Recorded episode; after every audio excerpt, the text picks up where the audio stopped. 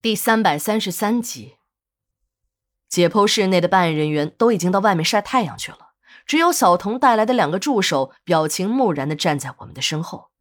我回头看了看这两个小伙子，那个表情真叫痛苦极了。后来我才知道，这两个人呢是来一线镀金的，要进局里的检验科工作，是必须要有一线工作经历的。这两个哥们儿再有一个星期便要飞黄腾达了。我这才明白，怪不得表情这么痛苦，还如此的坚持下去。我也真的为他们担心。你对尸体反感成这个样子，即便是回到局里，对那些个血肉模糊的送检样本，你同样不会有严肃的工作态度。这样的工作态度，如何能让死者的家属放心呢？我正要继续对几具尸体的脑组织进行取样，还没等我动手呢，小童突然变得神秘起来。他对着那两个法医哥们儿挥了挥手，示意他们可以出去了。那两个人立即心领神会，几乎是小跑着出了老解剖室的大门。透过残破的玻璃窗子，我看见这两个人一跑出解剖室，便急不可耐地扯下了口罩，大口大口地呼吸着新鲜空气。这时的小童变得不慌不忙，示意我停下手里的工作，清理一下卫生。我有点摸不着头脑。这解剖刚进行到一半，工作就停下来，这是要搞什么鬼？但看着小童严肃的样子，也不像是在开玩笑。我来到了水池边，等我清理完，拉下口罩，小童神秘地说：“师姐，你还真要把解剖进行到底啊？”我被小童这没头没脑的一句彻底给弄晕了。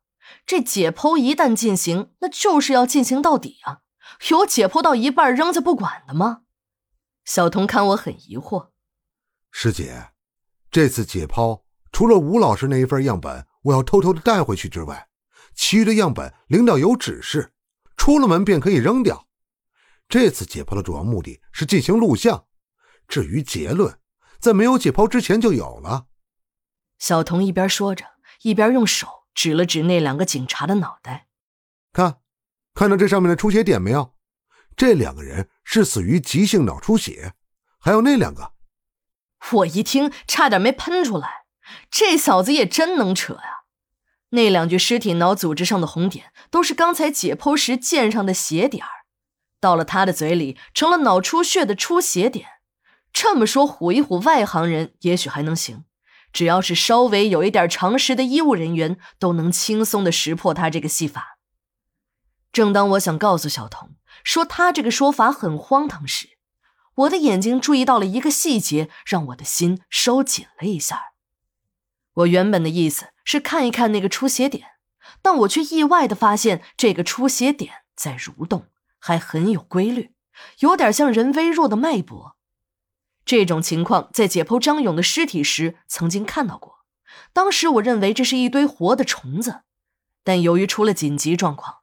正在处理张勇尸体的小童出现了误操作，刺破了手指，险些造成了艾滋职业暴露，也就没来得及深究这张勇的脑组织。等我回来时，助手已经进行了缝合，送检了样本。不知道为什么，这份我认为很重要的样本在送检后却没了一点消息。后来的公开解释说是弄丢了。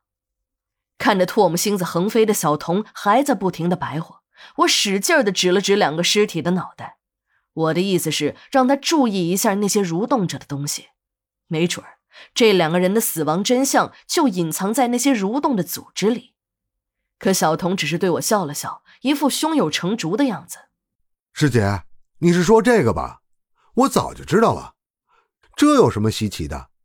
这还是我伯父帮忙请先生看的，说是什么三尸虫感染。我一听，眼球差点没从眼眶中飞出来。早就听说一些办案人员特别迷信，一有点事儿便疑神疑鬼。但那都是在一线的办案人员，每天和凶恶的歹徒打交道，难免会有一点心理压力。实在没办法解释的时候，用一些迷信的方式来解脱一下，缓解一下心理压力，倒也无可厚非。但小童不一样啊，他是法医。法医的职责是让尸体说话，在尸体上找出证据。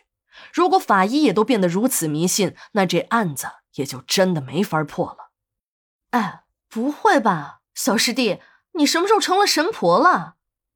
小童看看四下无人，凑近了我，对我小声嘀咕了起来。